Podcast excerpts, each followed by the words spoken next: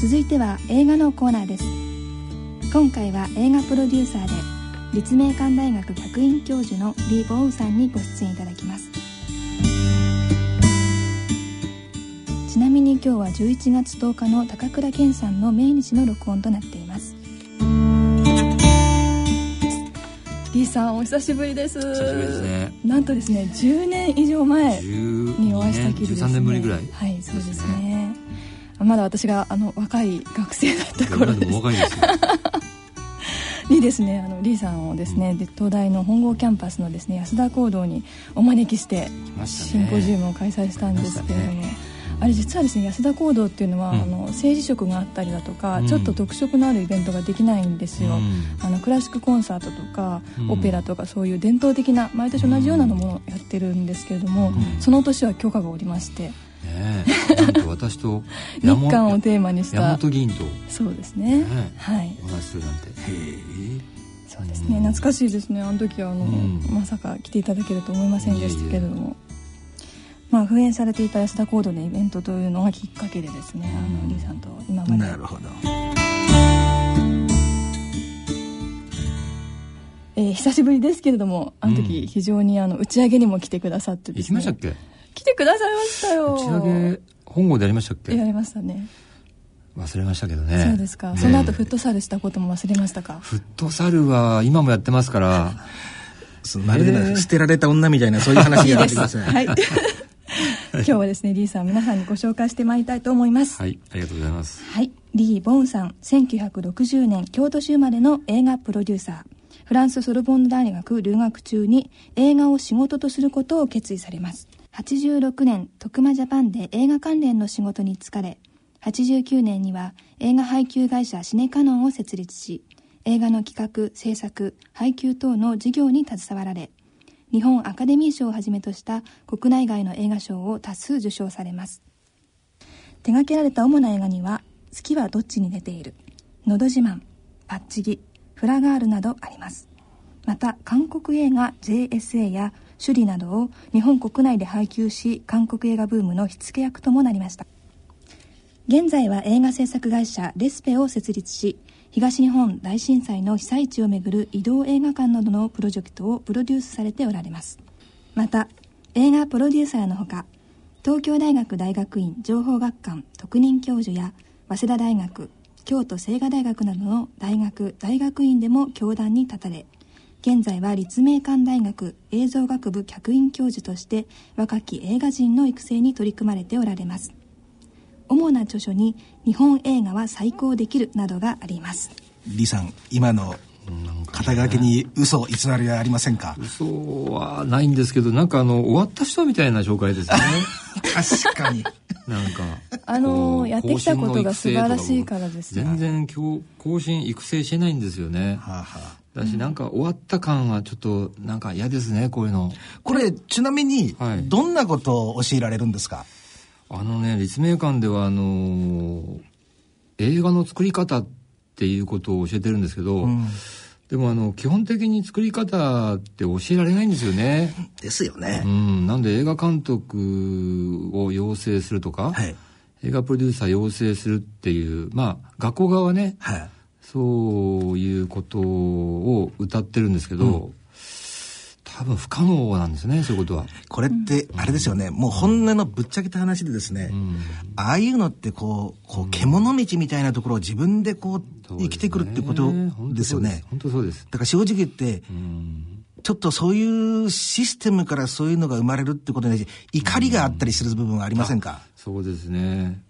あの作るなんかものを作るっていうのは怒りとか、うんまあ、逆に共感とかね。はははまあ、なんかそういうことですよね。うんうんうん、これ例えば、うん、あのー、映画のね、うん、こういう「おしこれ映画でいこう」って、うん、どういう時に思うんでしょう、ね、僕は結構まあいろんな人がいろんな作り方あるんですけど、ええ、あのプロデューサーでこう多いのはあの売れてる本とか、うんうんあのまあ自分が好きな本とか、うん、漫画でもね、そういうものからこう映画化っていうのが、うん、今日本映画のまあ90%ぐらいは原作ありきですから、そういうものなんですけど僕はあのあの原作というものがこう映画になるってあんまり思ってないんですよね。うん。うん、ですから、まあちょっと稀なあの部類なんです。ですから実際にあったこととか、実際にまあいた人とか、まあ今もいる人とか、うん、そういう人に会ってみて面白いなって思ったらその人の映画を作ってみるその人の映画を作る。まあフラガールだとまあその松雪靖子さんがやった役っていうのは、うん、まあ実際にいらっしゃるんですね、うん、今もう70代の後半でいらっしゃいますけど常磐舞踊学園っていう学校の先生でいらっしゃる、で彼女に会って話を聞いた時にあこれがなるなっていうふうに思ったわけですね。だからそのまあ実際にいる人からこう連想するというか、まあ、想像するっていうことが多いですよね。これ、あれですよね。うん、素人考えに、うん、こう、もともと原作があって、あ、これいけるなって、なんかそこに何かこう、うん、爆発するものがないですよね。なんか、なかなかね。で、私はね、あの、もう一歩深く踏み込んで伺いたいのは、いくつか、これ面白いなって思うやつっていくつかありますよね。その中でもやっぱりポーンって突出したものしか映画にはできないですよね。本当そうですね。どこが違うんでしょうね。うんやっぱりね、あの、1960年代だろうが、うん、80年代だろうがね、ええ、その、やっぱりあの、今我々が生きてる時代にも、うん、こう十分この通じる、うん、やっぱり普遍性みたいなことがありますよね。だから、その、まあ、常磐ハイセンターの話でも、うん。例えば今でも通じるような話じゃないですか、うん、エネルギーの変革が起きて、うん、今だとどうでしょうね。原子力、うん、えー、が、まあ、何かに変わるかもしれないですよね、例えば風力になるのか、分かりませんよ、ただそういう変換期にあるとやっぱり人間って何かを求める、うん、えー、そういったパワーが増すしで社会的にも何かムーブメントが起きるっていう。その時に必ず何かこうえー、変化が起きるんですよね。ですから今で今見ても多分何かのヒントになるようなそれって多分普遍性だと思うんですよね。映画ってやっぱりこうねテレビと違って放送されたら終わりじゃなくて、はいはい、10年後も見れる映画、うん、20年後も見れる映画っていうのがやっぱり映画だと思うんですよね。それはでもありますよね。あのーうん、やっぱりあの、そんなには理屈を持って我々、うん、あの、観客としてね、うん、あの、見るわけじゃないですけど、一、うん、回見ちゃった後、二度と見たくないものってありますよね。ありますね。僕もあります。ね。まあ、あの、確かにジャンル的にね、あの、オカルト的なやつとかっていうのはもう話が次何が来るのか分かっちゃってて、なんか2回見るとなんか逆にがっかりしちゃうみたいな部分もありますけど、ね、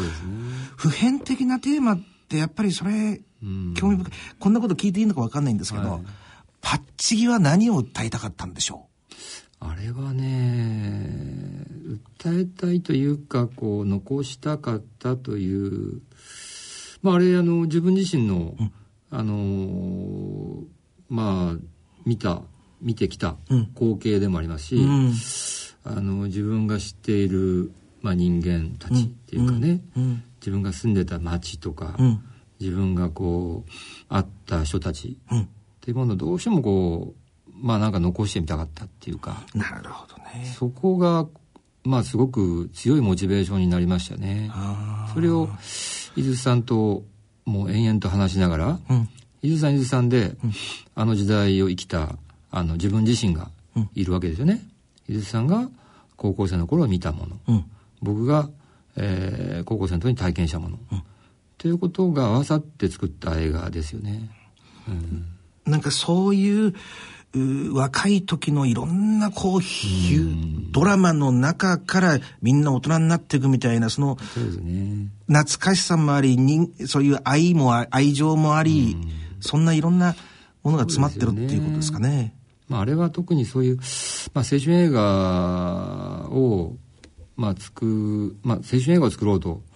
思って、やっぱり他人の青春はわからないけど、はい、まあ、自分たちの青春を、まあ、とにかくあのぶつけてみようということで作ったので、うん、もう全部あの一からオーディションであの選んでオーディションのこの、え選んだ人たちも、あの時のあいつ似てるなとか、こんなこと言ってるやついたなとか、実在の人物、えー、だからうまい子を選んだわけじゃなくて、まあなんか似てる子を選んだっていうか。あでも、そこに潜んでるエネルギーみたいなものって、そうですね。作れるものじゃないですもんね。そうなんですよ。あと、どうしても今日、あの、伺いたかったんですけど、これ、パッチギっていうのは、あの、こう、ヘッドバットみたいなもんですか？そうですね。続き。ヘッドバットでもあるし、あれはあの、韓国の言葉で言うと、あ乗り越えるっていう。あえー、パッチギ、パッチャだとか、乗り越える、まあ、あの、打ち破るとか、そういった意味もありますので、うん今はあのそういう乗り越えるとか打ち破るっていう、うん、まあ、ブレイクスルーする、そういった意味合いの方が強いみたいですね。なるほど。うん、でもそう考えると、うん、あのー、逆に先ほど普遍的なテーマって言われましたけど、はいはい、最初はもうちょっと表面的な喧嘩の時のね、技みたいな感じで、それがだんだん時代の変遷とともに乗り越えるってなったってとか何か持ってますね。ん。なんか持ってるって言葉ありますよね。なんか、そうですね。偶然そういうタイトルになったんですけどね。あじゃああれですか、その時の時代の空気とか、流行りスタイルにはあまり影響されないでしょうか、うん、多分今流行ってるものとか、こう、追い求めると、うん、どっか見失っちゃうんじゃないですかね、映画は。ちょっと見失ってるような映画もありますけど、やはり、うん、今、今、今流行ってる人とか、えー、今流行ってる現象とか、えー、そういうのだけで映画はなかなか作れないような気がするんですよね。っていうかあれですよね。もうはっきり言ったら今の流れに対してちょっと反感もあるわけですよね。うん、反感というかどうなんですかね。まああのー、否定はしないけどうんなんだろう。共感できないものもありますよね。もちろん。すごい覚えてるんですけどね、あのパッチギの時にリーさんがご連絡くださったんですよ、うん、安田講堂で上映会したらいいと思うって。覚えてます？言いましたね。無料でやるからって言ってくださって学生向けに。でちょうど安田講堂が改装工事中でダメだったんですけど小川、キャンパスの900番講堂っていうですねチャペルみたいな作りのところがあってそこにですねやったの？持ち込んでやってくださって。やったんですか？学生証があればみんなタダだったんです何人ぐらい入ったんでしょう？もう満員ですよねですね、へえ、なんか興味深いな。もっといたかな。へえ。メディアの方もたくさんいらしたんですけどね。そうですね。あれ、ああいうところで見せたかったんですよね。うん、あの、兄弟でもやったんですよね。はい。西部行動でやったんですけど。だから、ああいうとこで見せて、今のその、まあ、同世代に近い人たちが、うん、あの、60年代の、ああいった熱いバカな男たちを見てどう思うかと。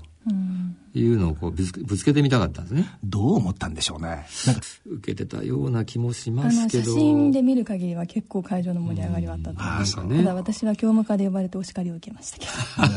あすいませんでした。いえいえ。でも私、私事でちょっと恐縮なんですけど、はいはい、私にしてはやっぱり映画特に日本映画って言ったらもう、あのー、予備校生の時こう、学生寮に入ったんですけど、うんこの二段ベッドの上のところにこう、高倉健さんの空獅子ボタンで、ですよね。いまだに、あのー、ケーブルチャンネルでは東映チャンネルをあれしてますからね。なるほど。昨日も見てましたから。そうですか。お好きですか？いや、東映の多田社長喜びますよ。ああ。ええー私、漫画じゃないですからね、はい、本当に筋金入りの。筋金入りの。今、巻き舌になります。そう、こういうとなんなんですけど、一つだけ自慢していいですか？はい。ままだ予備校の先生やってる時に週に一遍関西の大阪に授業行く時があったんですよ。まあ、その頃私ちょっともう黄昏れてましたからサングラスみたいなのけどどっから見てもどっちの人なんかっていう感じだったんですけど、はい、絶対の自信があったのは、ええあの、夜接待してくれるから飲み屋さん行きますよね。はい、女性とかそういうとこ、はいはい、そこで私こう喋ると、広島の人ですか？って、そこまで、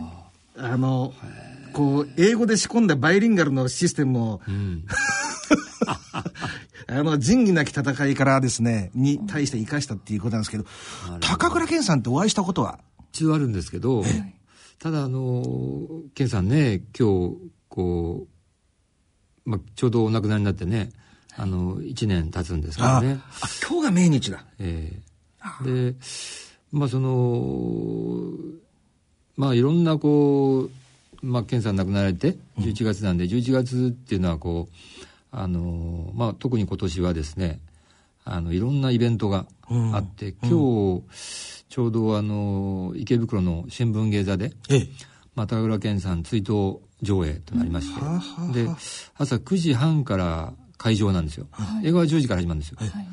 で、今日朝、あの、伺ったら、えっと、朝の8時から並んでらっしゃるんですね。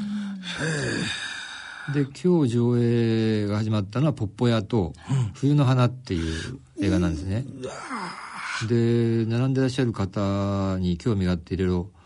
お声かけていろいろ話を聞いたんですけど、うん、いや、それはそれはね、熱いですね。あのー、初めに聞いた方は、あのー、ケンさんお亡くお亡くなりになって、あの、どうですかと、お寂しいですねって言ったら、いや、亡くなってませんよ。あ僕は信じませんからっていう。要するに、ケンさん亡くなったことを信じていないっていう、その、その初めの回答が、これは本物だなと思いましたね。もう、絶対信じないと。なるほど。亡くなってないと。うん、人それぞれいろんなね、おそらく、うん、あの、山野さんにはちょっと世代がね、あの、ずれすぎてると思うんですけど、私なんかは逆に、あの、健さんが亡くなって同じ年に文太さんも亡くなったでしょ。はい。これで完全に昭和終わったなっていう、ものすごい重いものをいまだに。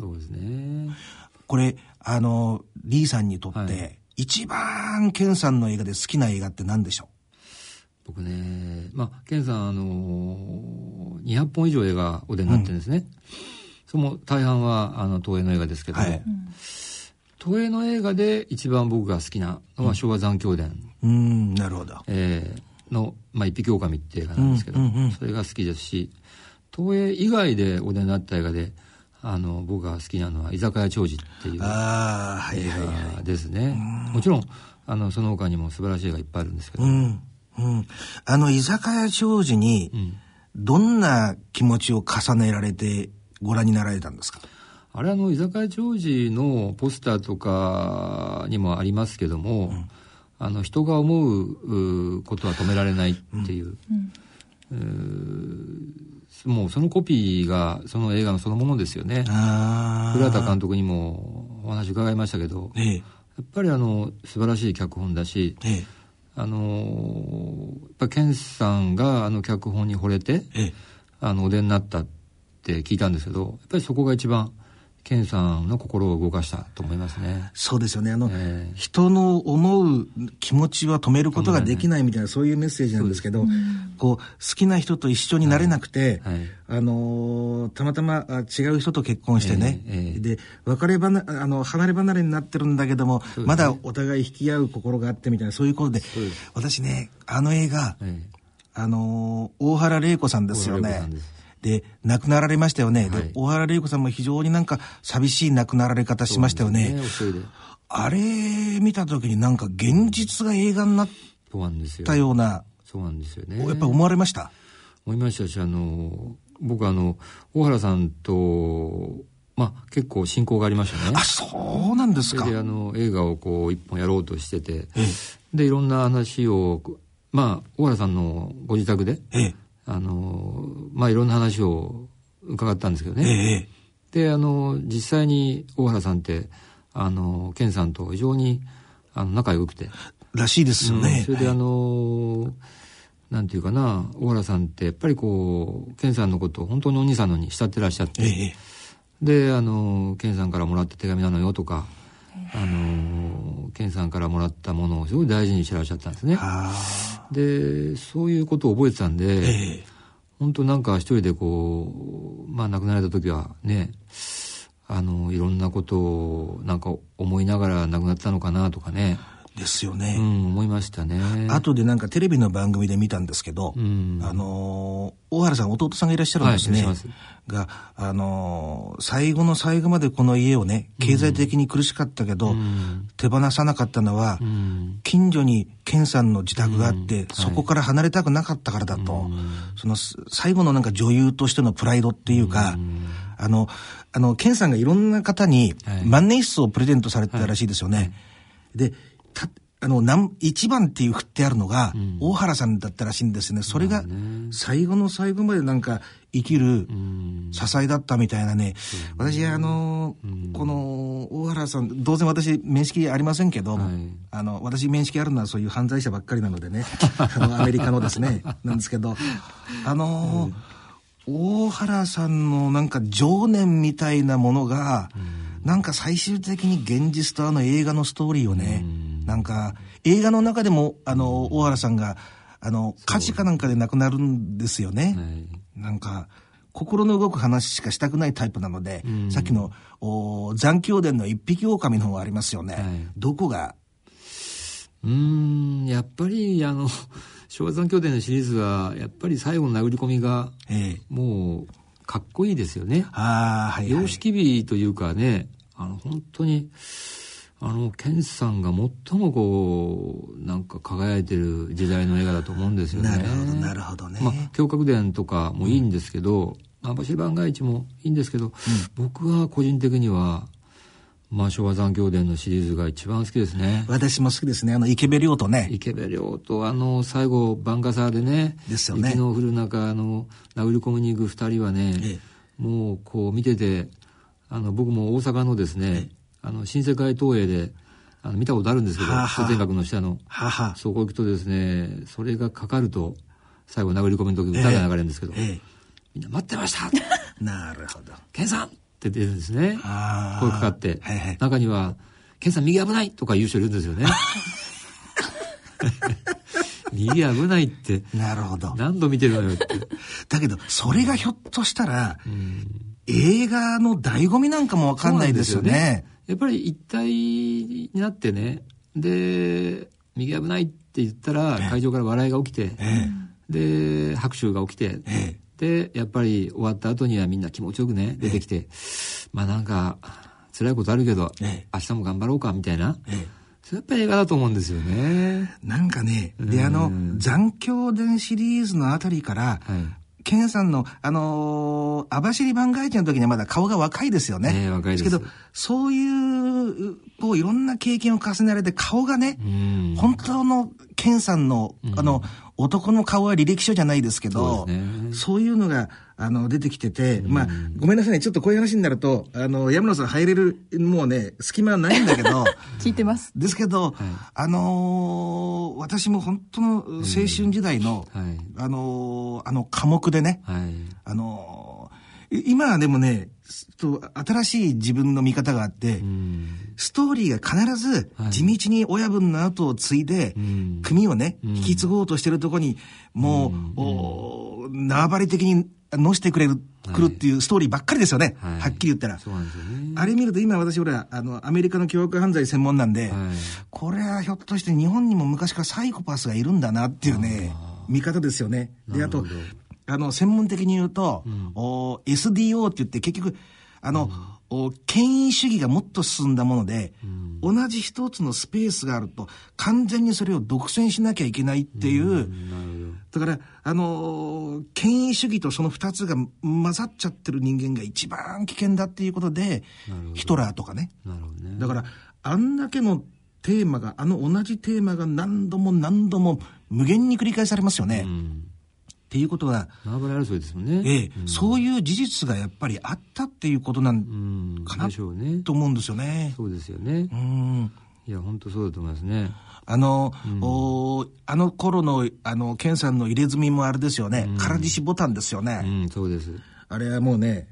あのレベルになると、こう、本当の現役の、うん、ヤクザの人、私は専門ですから、現役現役って呼ぶんですけど、はいはい、現役の人たちも、うんあの、ヤクザ映画を見て現役になった人っていっぱいいるし、ね、あの、こんな名前を挙げちゃうとよくないんでしょうけど、あの、うん、でも映画になってますから、あの、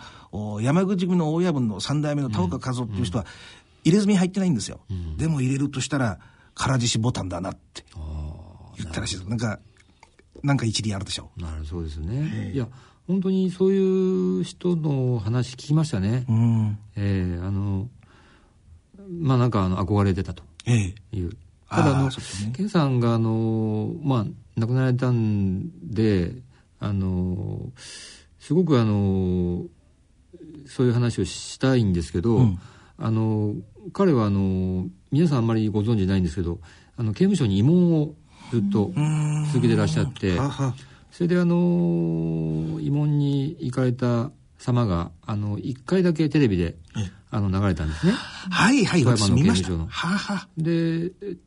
ただ富山の刑務所だけじゃなくて本当はこうたくさんの刑務所に行ってたんですけども、うんうん、それをこう彼はこう誰も言うなと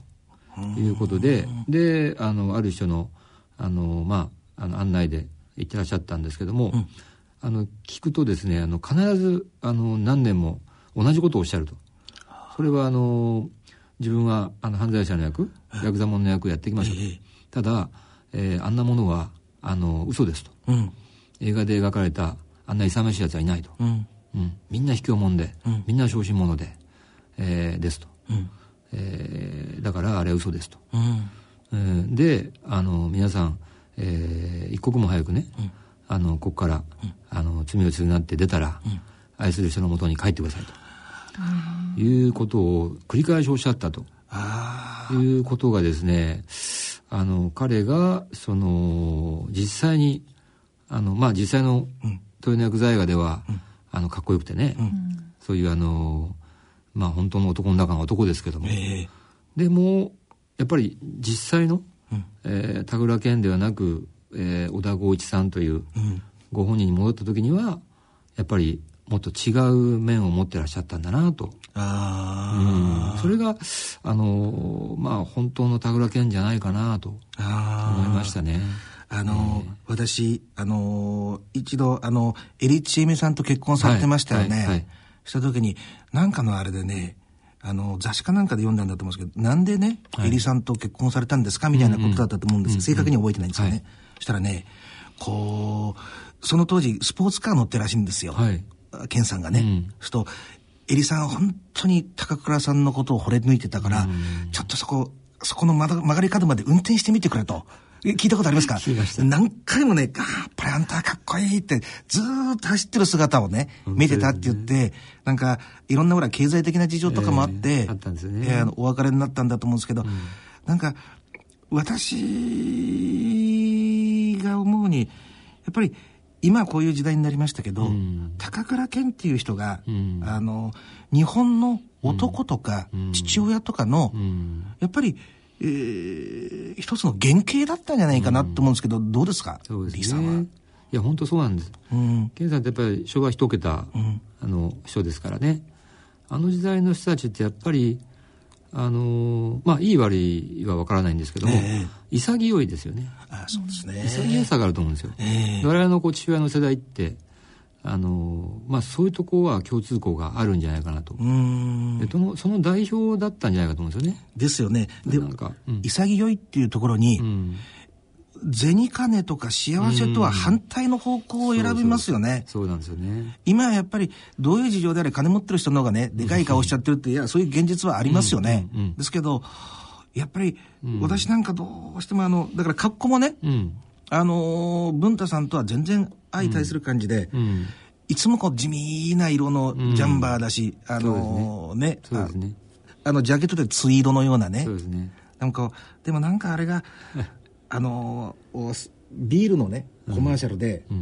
男は黙って札幌ビールってありましたよね。ありましたね。有名な。今尿酸値が高くて飲めなくなっちゃったんですけどね。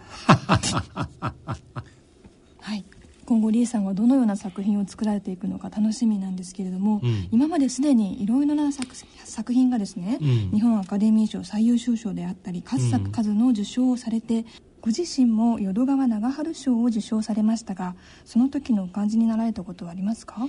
うん感じになったことっていうのは、まあ嬉しかっただけですけど、まあ光栄でしたし、あのなかなかその映画を作るプロデューサーとかね、うん、そういう人がこうなかなか賞とはまあ関係ないので日本映画の場合は。ですがあのすごく責任も感じましたよね。やっぱりあの江戸川先生の名前に恥じないようにいい映画を作ろうと思いましたし、うん、だから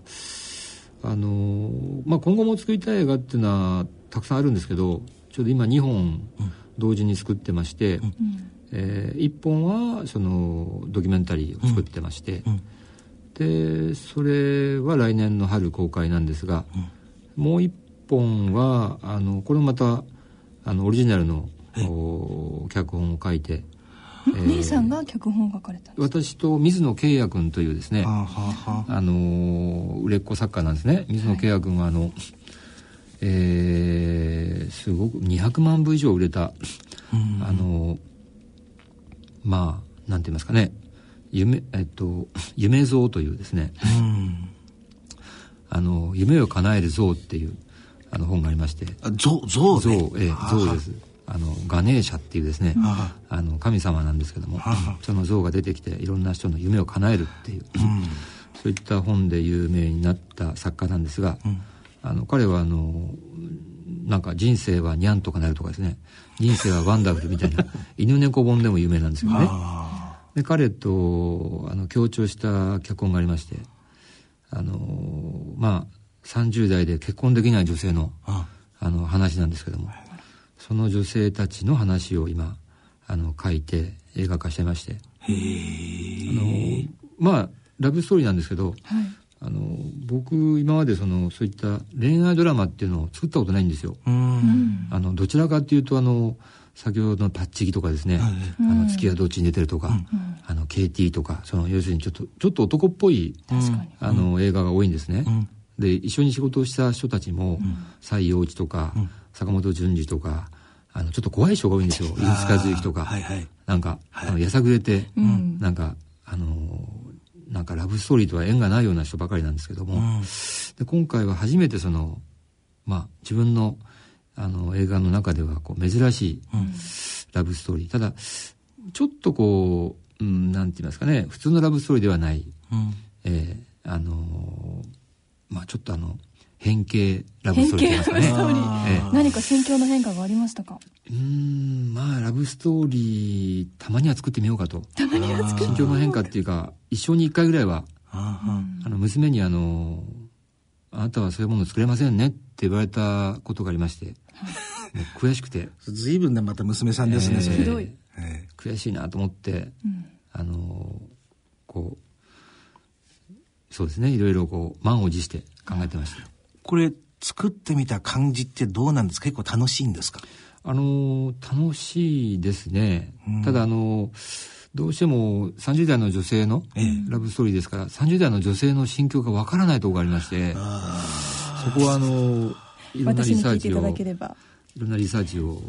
まあしてはあはあ、あの聞いてもよくわからないこともありましたけども。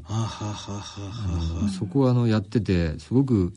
目から鱗でしたね。へえ。で皆さん結婚できないまま終わるんですか？映画の中いやあのー、言っちゃってダメなんだダメですかね。まあ、あの結婚は成就するんですけど、ただあのー、私の作る映画はハッピーエンドなので、うん、えー、あの映画はハッピーエンドだと思ってるので、うん、えー、ただあのどうやって終わるかっていうのはまだちょっとあの明かせないんですけどね。なるほど。えー、これって私思うんですけどね。はい、あのいやあのリーさんなんか私より年全然上だと思うんですけども、はい、あのだんだんだんだん50を過ぎるぐらいから、はい、こうこれまでの自分じゃないもん世界を覗いてみたいなみたいな気持ちって湧いてきませんか？ありますよね。なんかやっぱり物作ってると、えー、なんかチャレンジする精神もありますよね。えー、自分がやってないジャンルとか、えー、やっぱりそういうものに挑戦したいですし、えー、なんかこうひょっとしたらそういうところに自分の才能があるんじゃないかなとかね。はあはあ、そう思ったりも。やっぱり思われますか？えー、勘違いかもしれませんけど、思ったりもしますね。これね、あの、私もそうなんですけど、えー、昔、予備校の先生の時は張り切ってね、はい、もう一方的な講義だったんですけど、はい、なんかこう、ここ5年、10年ぐらいは、うん、もう授業をするときコミュニケーション。うんその学生とのコミュニケーションに最大の、流されてみようと思ってるんですよね。だから必ず振ってそのクラスによって返ってくる言葉違いますけど、そのまんまこう、おその方自然な方向にみこしじゃないけど担がれてってみようっていうふうな気持ちでいるんですけど、なんかそうの方が、面白いんですよね、うん、あの刑務所でも授業をやってるんですけどその時あの必ず何で入ったんですか？何年入ってるんですか？でどどうしったらここに入らなくて済むと思いますか？っていうことを一人一人聞くんですよ。ですけど、毎回ね、ボランティアなんで一銭もお金になりませんけど、うん、毎回ね、学ぶことがものすごい大きい。だから、自分で持ってるものって限られてますよね。そうですね。おそらく、すでにそのパッチギとかで、かなり出した、出されたんじゃないかなと思うんですよね。だから、なんか、そういう面でこう、どんどん違う世界をっていう、その、おそらく先ほどの30代の女性の話されてて、うん、あひょっとして私と同じような心境なのかなと思って。違う世界を。押し付けちゃいけないかも分かりませんでもあの違う世界を見たいっていう欲求が常にありますしね。だからまああのいろんな国の映画もあの配給という分でね、うん、やったりしますから。あそうですね、えー、あのいろんな外国映画見ることも刺激になりますし、大体あのベルリンとかカンヌとかベネチアとか行くとなんか映画の企画が浮かんだりするんですね。でちなみにあの11月14日から始まる映画がありまして、あのローマに消えた男という。これあの僕が配給する最新作なんですが非常に面白い映画。まあ自分で言うのもなんですがあのイタリア映画なんですがあのなかなかあの骨太でかつうんなんていうかなうん見るとですね、なんか人生を振り返るというか、そういう映画なんですね。で、これあの、どういう話かって言いますと、えイタリアのあの野党の党首がいるんですね。で野党の党首。でただ、ただあの総選挙を前にして、この野党の人気がガタ落ちなんですね。面白い。で、まああの民主党みたいな、一時期の。で、ガタ落ちで、で、党首なんです。で、その世論調査でもうすごいひどいから、あの、逃げちゃうんですね。ああ。で、逃げちゃう、本当に逃げちゃう。逃げちゃう。なるほど。で、行方不明になっちゃうんですよ。そうすると、側近は、選挙参謀とかはもう大変で、どうしようかっつって、奥さんのとこ行くんです。あんた旦那どこ行ったんだ？と。言ったら、いやちょっとわかんないんだと。で、ちなみに、うちの旦那、双子なのよと。言って、あの要するに、弟である、双子の、まあ彼の弟を探し出して、で、臨時、彼に頼んで、面白いね。あの、当主の役やってくんないかと言うんですよ。でも彼は、なんとこの、あの、ちょっと精神に異常をきたして、ある施設にいるんですね。彼を連れてくるんですよ。ですね。うん、ただ、彼は、あの、精神に異常をきたしてるように見えない人間なんですよ。で、あの、朗々とですね、あの、まあ、詩を朗読したりですね、空で覚えてて。で、文学引用したりですね。素晴らしいんですね。で、ものすごいその演説をしたら、まあ、監修が狂気乱舞して喜ぶわけですよ。で、どんどんその党の人気が上がるんです、これ面白いですね、真面目に。えーうんで、じゃあ、あの、いなくなった男は、あの、本当の当主はどこに行ったかってフランスに行っちゃうんですね。昔映画ファンだったんですよ。で、映画を昔志している頃に出会った、あの、パリにいるパリジェンヌに会いに行くんですね。で、彼女は、今、あの、まあ、映画の仕事をしてるんですね。記録係、スクリプターって言うんですよ。で、映画の現場に現れるわけですよ。で、そこで、なんか、なんか俺、政治家辞めて映画やろうかな、みたいな感じで、そこにまた浸るわけですよ。で彼は彼で、ちょっとした幸せをそこで見つけるんですね。で、これがまた、じゃあ元に戻るのかっていう。これはね、なかなかうまいことやってんですね。でね、これ見てると、人生ってそういう、こう、まあね、なんかこう、誰もが一生懸命走ってるから、どっかでちょっと休息してみたいこともあるじゃないですか。ね、どんなに頑張ってる人も。はいはい、で、なんか自分はこの人生選ばなかったら、どうだったのかなっていう。ああ、うん、なんとなく話の流れが読めてきましたね、今ので。さすが上手だなって映画を作ってる人は。で、そういう彼らが、双子が、あの、本当にこの主役の男、男性がね、トニー・セレビーロっていう俳優なんですけども、素晴らしい俳優でして、これは一人二役やってるんですが、うん、本当にあの、この A と B をやってるんですが、あのね、本当に上手だから、あの、A をやってる時と B とやってる時全く人格違うんですよ。ですから、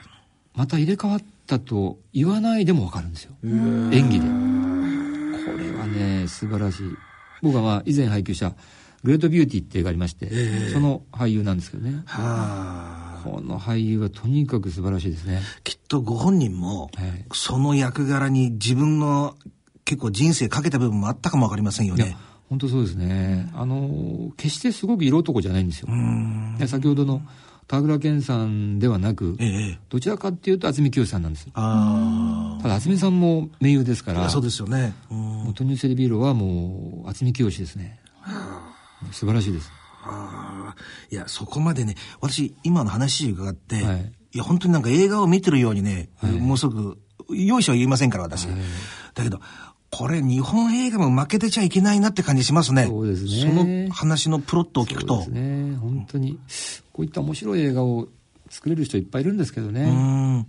やっぱりだけど、どっかしらなんか日本の映画って私の本音になっちゃうんですけど、うん、こう、予想からでもうすでに存在しているものをモチーフにしちゃってる部分ってありますよね。ね。日本人の差がなのかもわかりませんけど、うん、そうなんですね。ですけど、あの、で、ケンさんなんかの映画っていうのは、うん、あの、もうそれよりも彼のキャラクター、うん、生き様、うん、で、本当の、現実の生き様と映画の中の生き様がオーバーラップしてるみたいなとこありますよね。そうですね、あります。だけど、その話面白いな。